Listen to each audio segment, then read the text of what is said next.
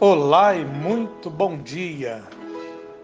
Temos chegado aqui mais uma vez com o nosso devocional diário. Tenha cuidado com você. O escritor aos Provérbios, no capítulo 4, versos 10 até 13, ele escreve o seguinte para nossa reflexão. Diz assim: Ouve, filho meu, e aceita as minhas palavras, e então se multiplicarão os anos da tua vida. No caminho da sabedoria te ensinei, e pelas veredas da retidão te fiz andar. Em andando por elas, os teus passos não serão embaraçados, e quando correres, não tropeçarás retém a instrução e não alargues. Guarda, porque ela é a tua vida. Meu querido, minha querida, a falta de atenção nas atitudes mais simples da vida muitas vezes nos fazem enfrentar situações muito difíceis. E só damos conta da real situação quando algum fato já ocorreu e nos surpreendeu. E eu pergunto, por que somos surpreendidos? Primeiro, porque muitas vezes nós nos descuidamos das pequenas coisas. Ou então, porque nós confiamos muito em nós mesmos.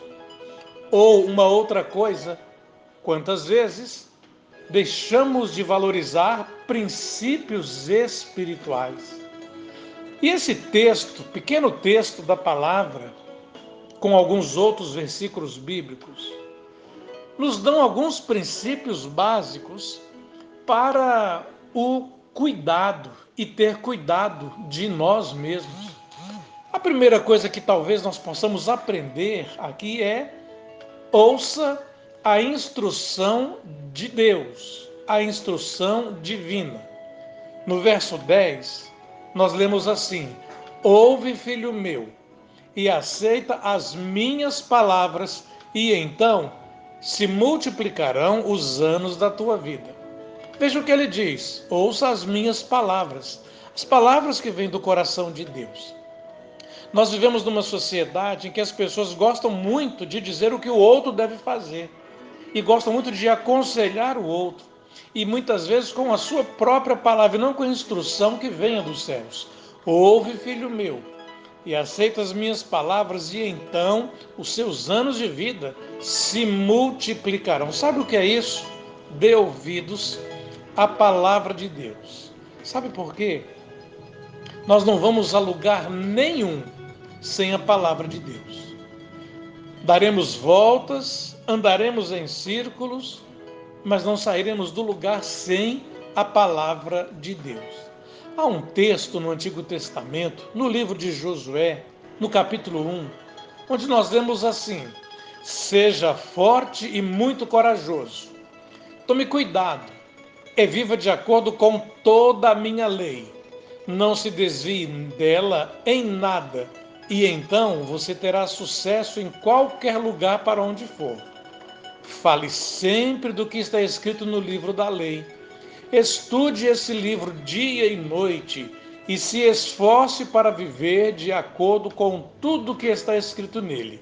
Se fizer isso, tudo lhe correrá bem e você terá sucesso. Por isso, ouça a instrução divina. O segundo ensinamento que nós encontramos aqui nesse texto é valorize os ensinos divinos. Valorize os ensinos divinos. Isso tem a ver com ouvir a instrução divina. O verso 11 diz assim: Eu lhe tenho ensinado o caminho da sabedoria e a maneira de viver. Isso é ensinamento que vem do coração de Deus. Quando ele diz que ele é que tem ensinado o caminho da sabedoria e a maneira certa de viver, você deve valorizar esse ensinamento, que é o ensinamento que vem da parte de Deus.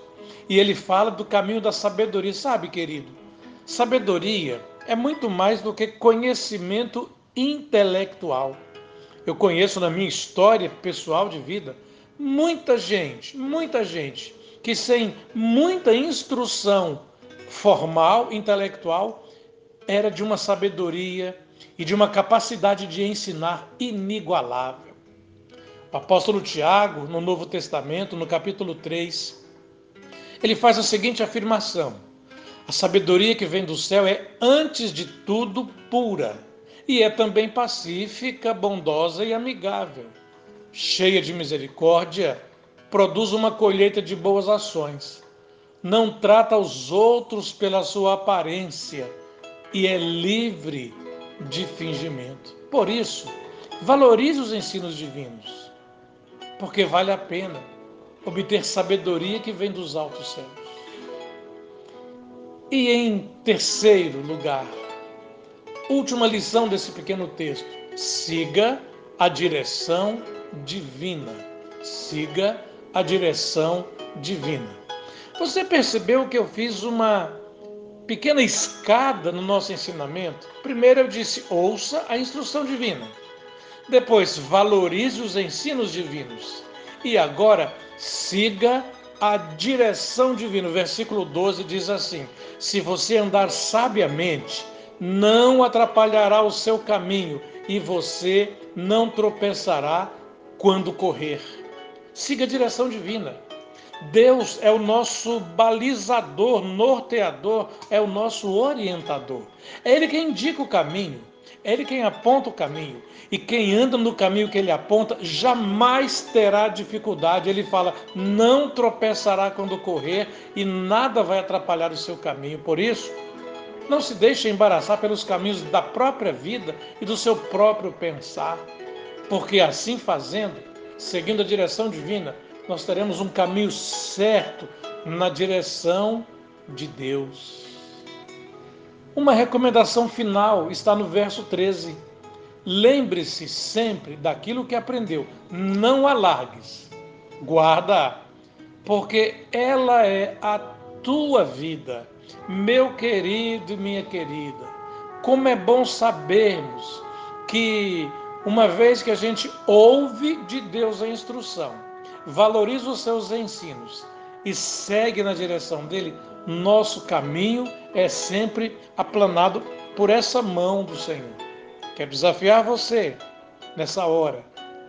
Confiar no Senhor, viver por Ele e para Ele, abrir seus lábios e coração e dizer a Ele: Senhor, eu quero seguir tua orientação. Ensina-me a caminhar conforme a tua vontade.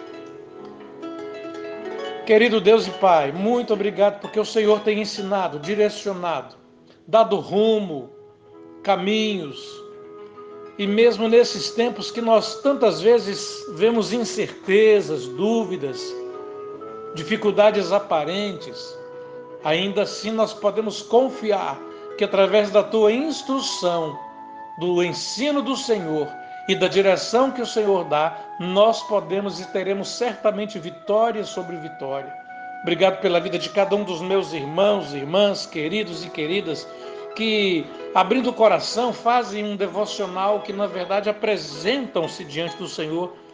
Dá a cada um, ó Deus, a saúde necessária, alegria, paz de espírito, abençoando cada família, cada pessoa, e que a graça bendita do Senhor, Pai, opere em nós todos os dias, de várias maneiras. É o que eu peço ao Senhor, humildemente, em nome de Jesus, sabendo que certamente, com a graça do Senhor, estaremos sendo ricamente abençoados. Ouve assim a nossa oração, a minha oração, no nome santo, doce, precioso de Cristo Jesus, Senhor absoluto da nossa vida, hoje e em todo sempre.